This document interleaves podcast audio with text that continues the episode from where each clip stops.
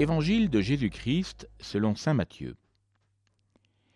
En ce temps-là, voyant les foules, Jésus gravit la montagne.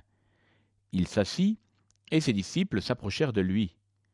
Alors, ouvrant la bouche, il les enseignait. Il disait Heureux les pauvres de cœur, car le royaume des cieux est à eux. Heureux ceux qui pleurent, car ils seront consolés. Heureux les doux, car ils recevront la terre en héritage. Heureux ceux qui ont faim et soif de la justice, car ils seront rassasiés. Heureux les miséricordieux, car ils obtiendront miséricorde. Heureux les cœurs purs, car ils verront Dieu. Heureux les artisans de paix, car ils seront appelés fils de Dieu. Heureux ceux qui sont persécutés pour la justice, car le royaume des cieux est à eux. Heureux êtes-vous si l'on vous insulte, si l'on vous persécute, et si l'on dit faussement toutes sortes de mal contre vous à cause de moi. Réjouissez-vous, soyez dans l'allégresse, car votre récompense est grande dans les cieux. C'est ainsi qu'on a persécuté les prophètes qui vous ont précédés.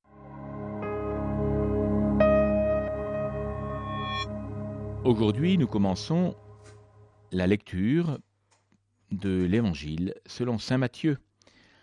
Nous commençons dès le chapitre 5 avec ce texte que nous connaissons bien, les béatitudes.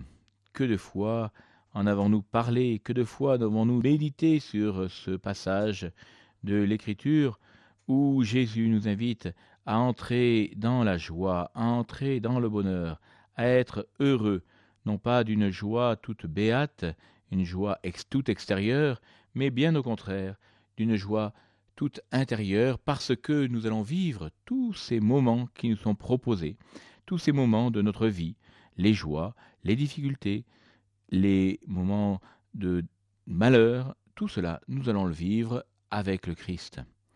Je m'arrêterai juste sur euh, cette dernière béatitude que bien souvent nous ne comprenons pas trop. Heureux ceux qui sont persécutés pour la justice, car le royaume des cieux est à eux, et ensuite, heureux êtes-vous si l'on vous insulte, si l'on vous persécute, et si l'on dit faussement toutes sortes de mal contre vous à cause de moi. Réjouissez-vous, soyez dans l'allégresse. Voilà donc euh, une béatitude bien bizarre. Se réjouir alors que nous sommes dans la persécution, se réjouir alors que on dit des choses fausses contre nous, se réjouir alors que l'on nous fait du mal. Mais dans ces moments-là, que faire? Que faire pour ne pas s'effondrer? Que faire pour ne pas euh, se dire que, eh bien, nous sommes complètement refermés sur nous-mêmes, nous sommes enfermés sur la culpabilité. Sinon, bénir ceux qui nous persécutent, sinon leur souhaiter du bien, sinon entrer dans la louange du Seigneur pour demander au Seigneur qu'il nous libère de toutes ces agressions qui viennent de l'extérieur et que notre refuge soit en Dieu. C'est ce que je vous propose pour vous aujourd'hui. Mettez votre refuge en Dieu le reste, c'est lui qui le conduira.